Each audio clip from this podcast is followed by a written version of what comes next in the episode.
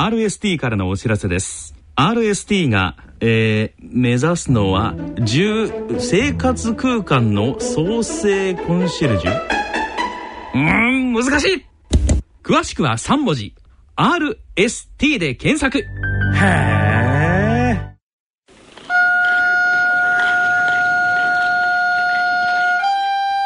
えー、静岡町角電気屋さんのコーナーです。聞き手は静岡在住の歌人、田中昭義さんです。ご機嫌いかがでしょうか？田中昭義です。静岡町角電気屋さん。このコーナーでは、静岡県内各地で商店街などの地域活動を担っておられる電気店の亭主の方へのインタビューを通して、静岡各地の様子、電化製品をめぐるエピソードなどを静岡在住の私、田中昭義が伺ってまいります。今回は御殿場市にあります渡辺電気商会の渡辺俊彦さんと電話をつないでみたいと思います。渡辺さん、よろしくお願いします。よろしくお願いします。えっ、ー、と、ずっとこう、電気屋さんを営んでこられるにあたって、いろんな、あの、お客さんも、との出会いというのもあったんじゃないかと思うんですけれども、はい。はい、印象的なお客さんっていらっしゃいました？あの、おじいさんなんかでテレビ、カラーテレビが出始めの頃ですね。ええー、あの、まあ、息子さんが、おじいさんがプロレスとか相撲が好きだから、はい、カラーテレビにしてやろうということで、はい、まあ、買いに来てくれて、はい、で私届けで届けに行ったんですよ、はいはい、そしたらおじいさん座ってて相撲を見てて、はい、いや絵が見えるから色のついたのがいらねえよって言うんですよ、はい、絵と音がちゃんともう白黒で見れるんだからね、はい、それを色がつかなくてもいいなんて言ってたんだけど、えー、たまたま少し話してたら、はい、そしたらあのちょっとね昔のあちこちやると御殿場で狭い御殿場ですので、はい、親戚関係っていうのは分かったんですね話してたら。はい、そしたらあと一切文句言わなかったですね。はい、なるほど。親戚がもうそういう形で購入されてということだったんですね。はい、なるほど、なるほど。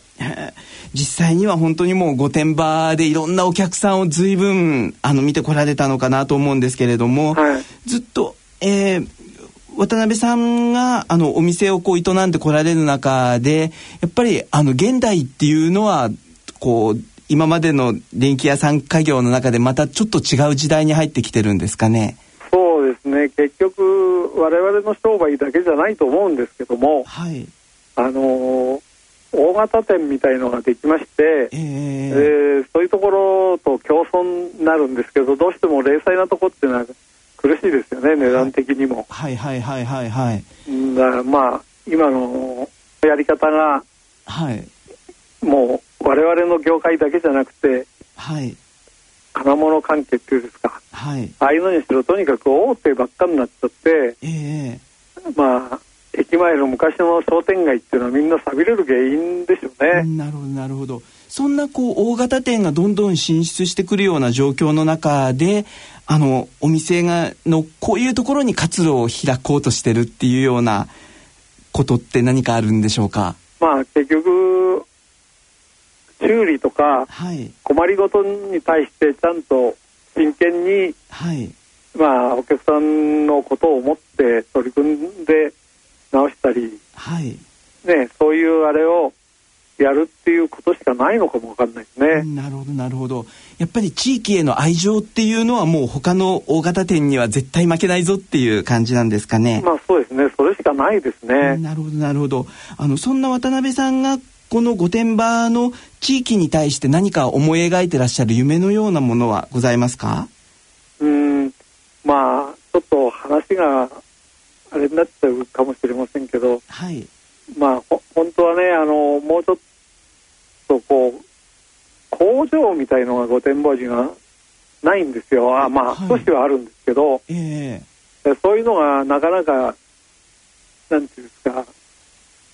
御殿場でもあのちょっと地価が高いもんですから、はい、あの工場拡張しようと思ったら周りが売らないとかなんかで、はい。うん、手狭になってよそ行っちゃうなんていうのがあって御殿場市の発展にならないなと思うんですけど、えー、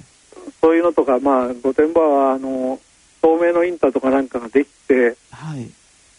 まあ、それをただ通過するだけのあれになっちゃってですね。御殿場のインターへ降りて、はい、富士山とか富士五湖の方行くとか、はい、箱根とかなんか行くとかっていうことで通過だけのあれになっちゃって交通量は多いんだけど、えー、地元の経済の活性にはあんまりならないっていうのがちょっとありますね。はいなるほど、うん、そういう中でもきっとそれでも電気屋さんの役割というのは大きいかなとも思うんですけれども。うん。まあそう思って商売やってるんですけど、はい、まあなかなかねちょっと時代の波に逆らうのもなかなか大変な面もありますね。はい。あの渡辺さんご自身の夢というのは何かございますか？いやもう70ですから、はい。あんまりね現実を見てなんとか家族が元気でやっていければいいかなと思うぐらいになっちゃったですね。はい、なるほどなるほど。あのご自身はえっ、と継ぐのが嫌だと思って継いだ電気屋さんのお仕事でしたけれどもお子さんたちにまたこの道を継いでいってほしいっていう願いはございますか？あんまりなかったんですけどね、はい、自分の人生は自分でややっていけと思ったんだけど、はい、たまたま長男は、はい、ろくな就職じゃなくて 戻ってきて電気屋やってますので、ね、ああそうなんですね。はい、はい。もうじゃあ3代目の後継ぎもしっかり確保されてということで。まあ一応そういうことですけどね。なかなか苦しくて大変ですねはい。ありがとうございました、はい、はい、渡辺さんありがとうございました。どうもすいません。はい。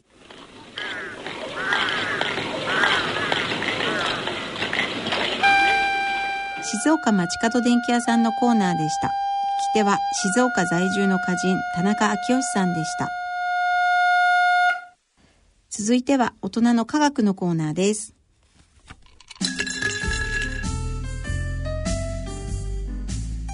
大人のための大人のラジオ。大人の科学のコーナーです。このコーナーは日経サイエンス発行人の吉川和樹さんにご出演いただきます。ご機嫌いかがでしょうか？慶應義塾大学大学院修士1年鈴田春奈です。ご機嫌いかがでしょうか？東京大学政策ビジョン研究センターの山野博子です。この番組では日経サイエンス発行人の吉川和樹さんにご出演いただき、科学の話題について解説いただきます。吉川さん、よろしくお願いします。はい、よろしくお願いします。えー、それでは、えー、ここで7月25日発売の日経サイエンス9月号の特集記事について解説いただけますか？はい、えー、っとですねあの現在発売中のあの9月号なんですけども、はい、あのえー、特集がですね、えーと「記憶の謎に迫る」まあ、記憶、うん、あの表紙にはあのこれ短く、えー、縮めて「記憶」というタイトルになってますけども、はい、あのまあ、記憶をテーマにしたあの記事を、えー、3本載せてます、はい、あの最初の記事がですね、えーと「超記憶の人々」という記事で、うん。はい、あの超記憶というのは超というのはそのスーパーの超なんですけども、はい、あの普通では考えられないようなあの記憶の、えー、能力を持つ人がいて、という話は、えー、と比較的よく、はい、あの聞かれると思うんですけれども、あの今回の記事であの紹介しているのはですね、あの比較的最近、えー、発見された、まあ、新しいタイプの,、あのまあ、超人的なあの記憶能力を持つ人についての話なんですね。あの最近出てもまああのえっと90年代かな。それであのどういうタイプかというとですね、あの例えばえっと20年前とかですね、あのずっと昔のに起きた出来事を、自分が経験したことを、まあ、まるであの昨日起きたことのようにですね、あのまあ、隅々までこうはっきりとなんか思い出せるとそれ毎日毎日あの日付を指定すれば例えばあの何年の何月何日にどんなこと起きてましたかって聞かれるとそれをこうあの自分はこういうことで、えー、とこういう経験しましたとかそういうことを再現できる人なんですね。であのまずこれ正式なあの言葉としてはこの、えー、っとね、非常に優れた自伝的記憶を持つ人と、あの自伝的記憶っていう、あの自分の経験えー、に関する記憶というんですね。でなんか HSAM というなんかそういう名前がついてるんですけども、うん、まああの、まあ、日記をつける必要がない人というか、うん、あのまあ、最初に見つかった人の場合ですねこれ、えっとまあ、当時これ34歳のアメリカ人女性だった14年前14年前ですね。34歳のアメリカ人女性なんですけれども、えっと自分がその11歳の時からあの現在まであの毎日経験したことを全て、えっと、思い出すことができるという人だったんですね。えー、それでまあ、そういう人が14年前に見つかって、でそれをこうあの発見した人が研究者がですね、あのまあそのことをそのメディアで発表したところですね、あのこの人以外にあのいや自分もそういう能力を持ってるんだという人がその次々と名乗りを上げてきて、えーとまあ、その何百人という人があの現れてですね、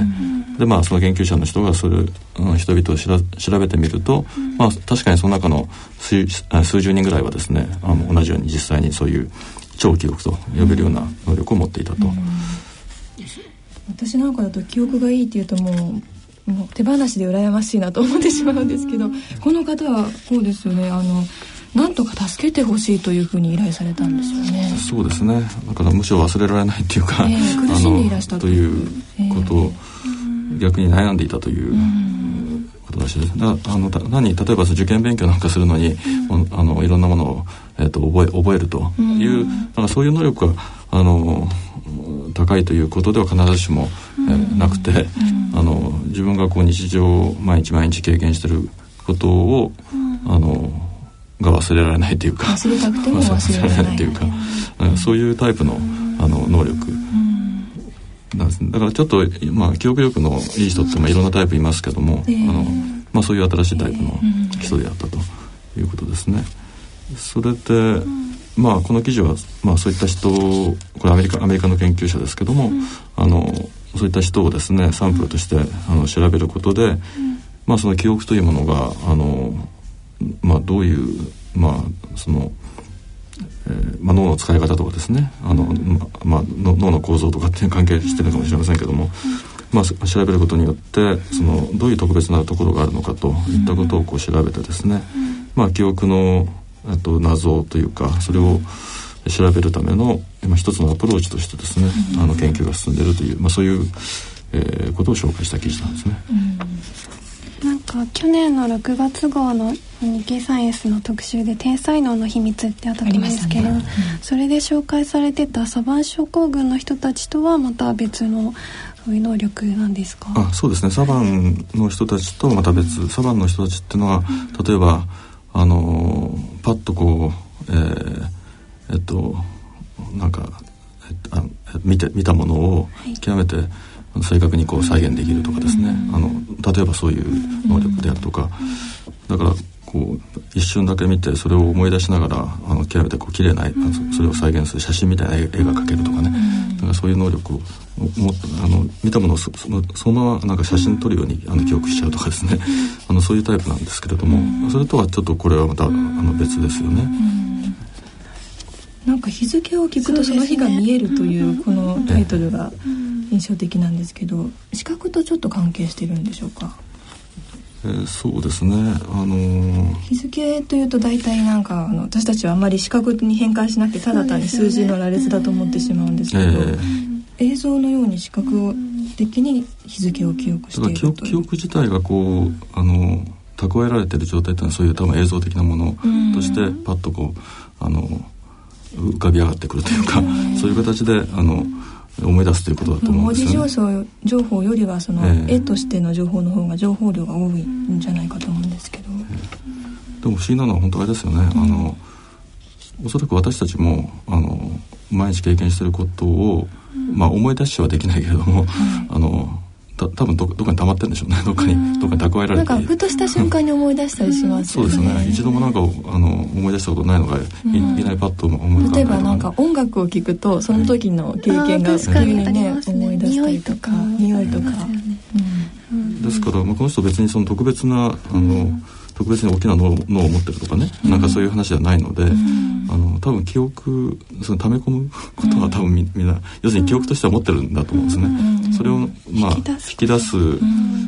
能力が、まあ、この人の場合は非常に、あの優れてるというか。っていうことなんですけど、脳内のこの検査としては特徴は見つかったんでしたっけ？いやなんかねそれはあんまりあのそこまでは書いてないんで、あのこれから いろいろこう調べれば、はい、あの分かってないことが分かるんじゃないでしょうかっていう話が書いてますけども、一応検査法としてのも書いてますけどね。はい、あの明らかにこうこうした種類の記憶に優れた人たちというのは差別化されている、ね、そうですね。あのそそういうあの能力を持っている人をこう抽出する検査法というのは、はい、あのここに紹介してますけれども。実際それがどどどこの脳あの脳のどあのどういうとこ使ってるのかとかですね、あたりを、まあ、これからあのさらに調べていくということだと思いますね。2番目の記事はあの記憶を調整する新生ニューロンという、うん、なあのそういう名前なんですがあのタイトルなんですが、はい、えっとまあ、ニューロンっていうのはあの、まあ、神経細胞のことですね。うん、それで、えっと、かつてはその大人の脳では、うん、その新しい神経細胞っていうのは、もう生まれないんだと。あの、うん、あの赤ちゃんの時にこう出来上がったもの以上には増えないんだというのが、あの定説だったんですけども、まあ、その後でですねあのもう10年以上前、まあ、1990年代ぐらいになるとあのいろんな動物あるいは人間の大人でもですね、うん、えー、神経細胞が実は大人になった後も再生しているということが分かってきたと、うん、これは当時は非常にあのセンセーショナルな話題だったんですね。そ、ね。うん、れでまああのまあ、年をとっても脳は若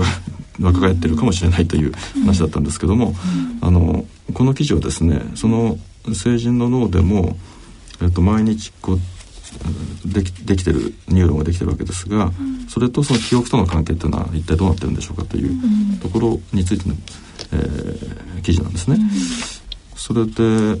えっとまあ、人間の脳の中で、まあ、そのニューロンが新しくできてるとこどこかっていうと、うん、あの調べたところ分かってきたのはあの一つはあの嗅覚、はい、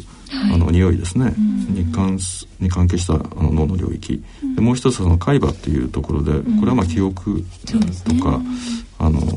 まあ、一部情動みたいなことにも関係してるんですけども、そういう領域であると。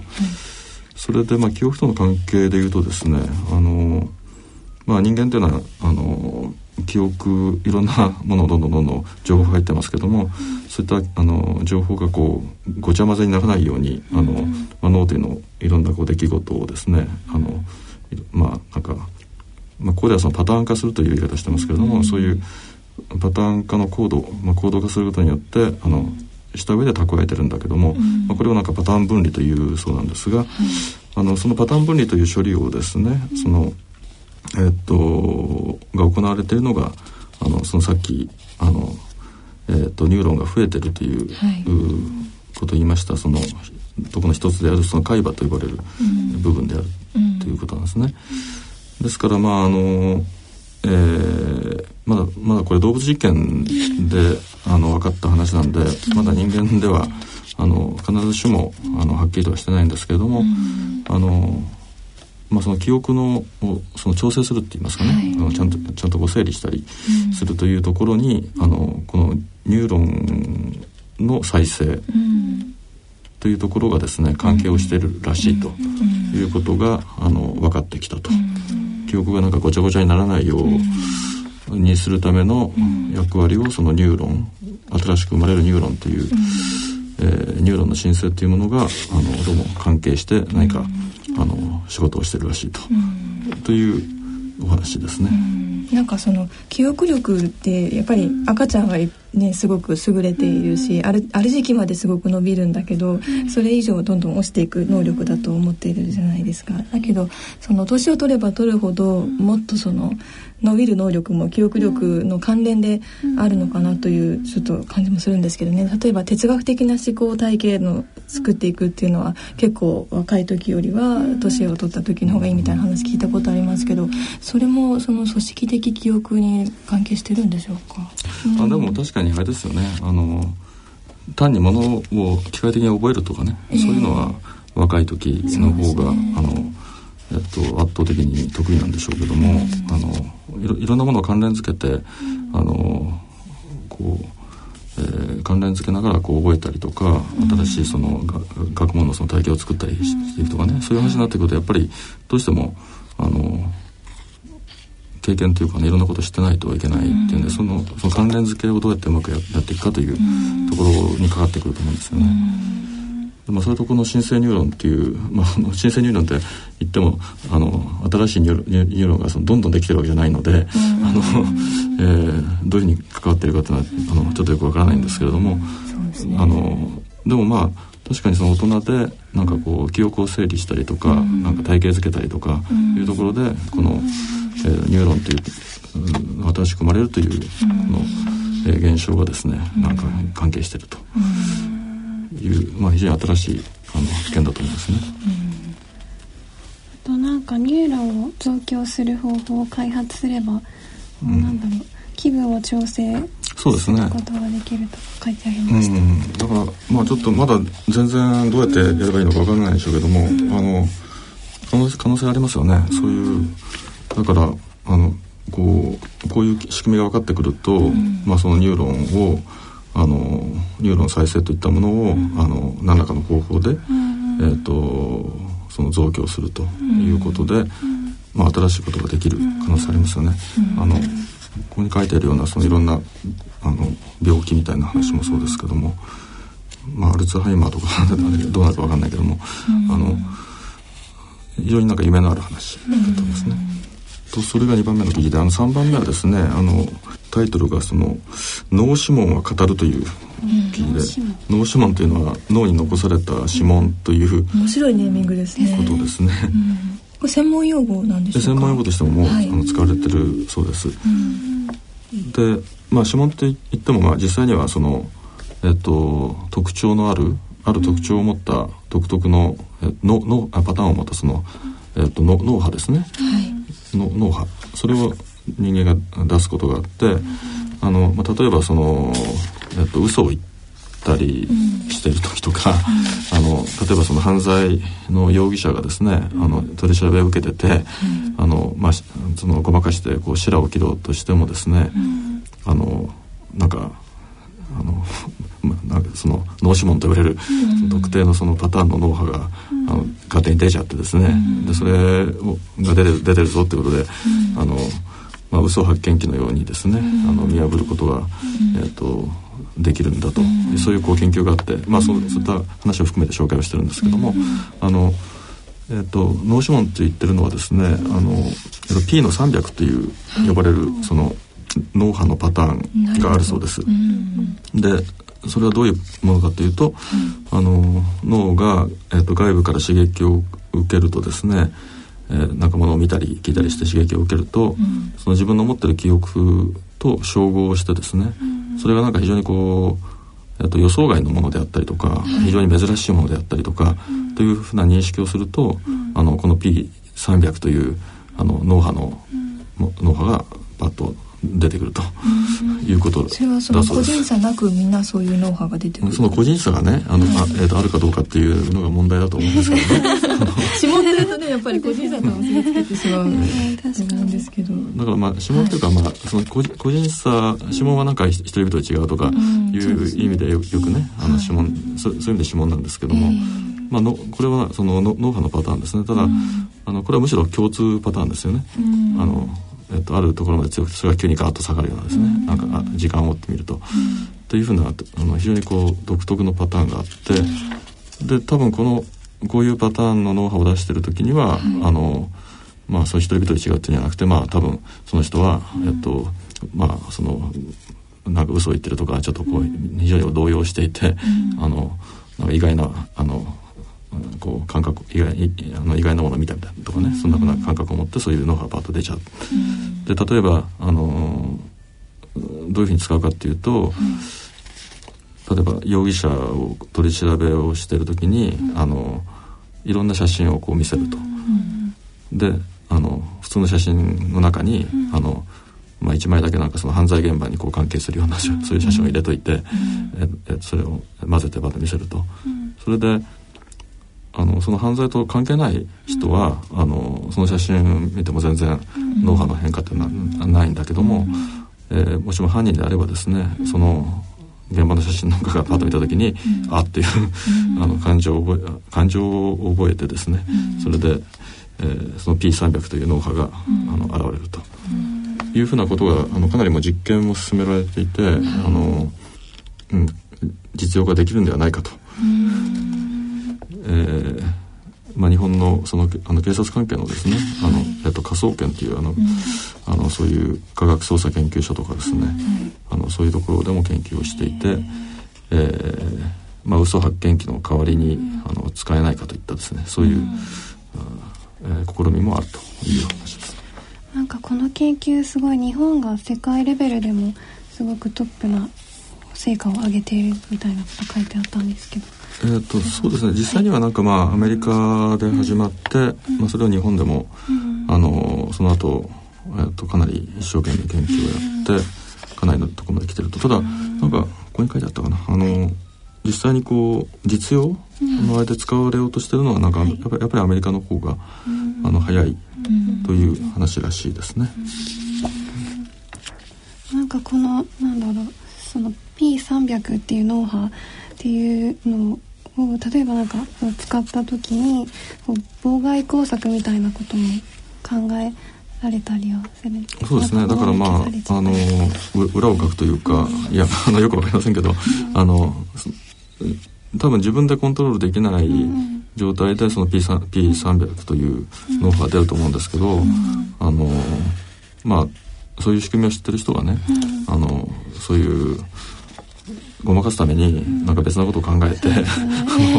あの脳波で見てもなんかそのなノイズみたいなやつが出てきちゃって、これはもう P300 P 300という脳波かどうか分かんなくなっちゃうとかね、なんか。たまたまその時動揺したんだとかいう言い訳が成り立つかもしれないですね。でまあ人によってはねあのそういうまああの典型的な、あのパターンの脳波が出ないような人もいるかもしれないし、あの個人差があるかもしれないですね。こう神経難病とかで体も口も動かなくなったような人が、うんまあ、コミュニケーションを取るための脳波で話す装置みたいなのも有望視されているってできるようになると結構そうですね。あのその P300 ということだけではなくて、うん、あのやっぱりその脳波、うん、あの使ってやっぱりあれですよね。こう体が動かない人が、あのこうまあ、キーボードに相当するようなものをこう、をその脳で何か考えることによって、あのそういうあの特定のそのパターンのノウハウを出すことができる、そういうふうな訓練をすれば、でそれとそのキーボードみたいなのを組み合わせれば、あの自分が喋ったり字を書けななくてもそういう、あの意思表示ができるとかね、あのそういう研究、実際そういうことを目指してかなり進んでますよね。がとうございます。えー、その他にも今月は興味深い記事がたくさんありますね。やっぱり鶏の記事がですね。タイトルもタイトルが少し面白いかったので、鶏は結構賢いという。はい。まあ、記憶の関連でありますけどね、散歩歩いて歩くと忘れて鶏の記憶の話ですけどね、あのまああの鶏あ鶏は結構結構賢いという記事なんですけども、あのまあ、鳥の中でもあのなんかねあの、えっと、賢い鳥と、うん、あの、うん、あんまり、えっと、頭の良くない鳥っていうのがあって、うん、鶏はどっちかどっちかというとその物覚えの悪い、言われていたんですけれども、あの最近の研究によると、あのこれまで考えてきたよりもずっと賢いことが分かったと。この記事によるとその、まあ、霊長類に匹敵するようなコミュニケーションの能力を持ってい、まあ、その自分の、えっと、考えを仲間に伝えるとかですね、はい、とかあるいはあのそうですね。なんか意思決定に関して、うん、あの自分の過去の経験や自分の状況に関する知識を考慮に入れて、うん、なんかあのそういうコミュニケーションしてるとかですね、うん、そういうことをなんか鶏を調べてみたら、あの鳴き声にもいろんな種類があるみたいですね。そうですね。なんか毎朝聞く声は同じような気が したんですけどなんかねある特定の状況下では違う声を発したりとか例えば警警警告というかですね危険を察知するようなことっていうのはあるみたいですね。でなんかそういう複雑なコミュニケーションっていうのがあのまあ今まではそのまあ猿というかなんかそういう霊長類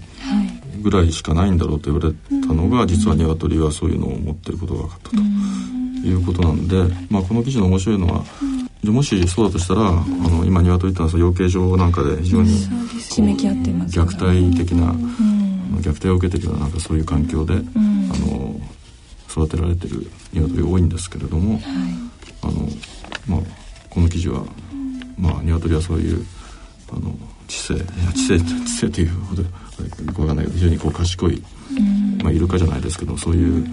あの動物なんだからあのそういう鶏に対するその飼い方とかですね、そういうあたりをちゃんと考えなくちゃいけないんじゃないでしょうかという話まで書いてあるんですね。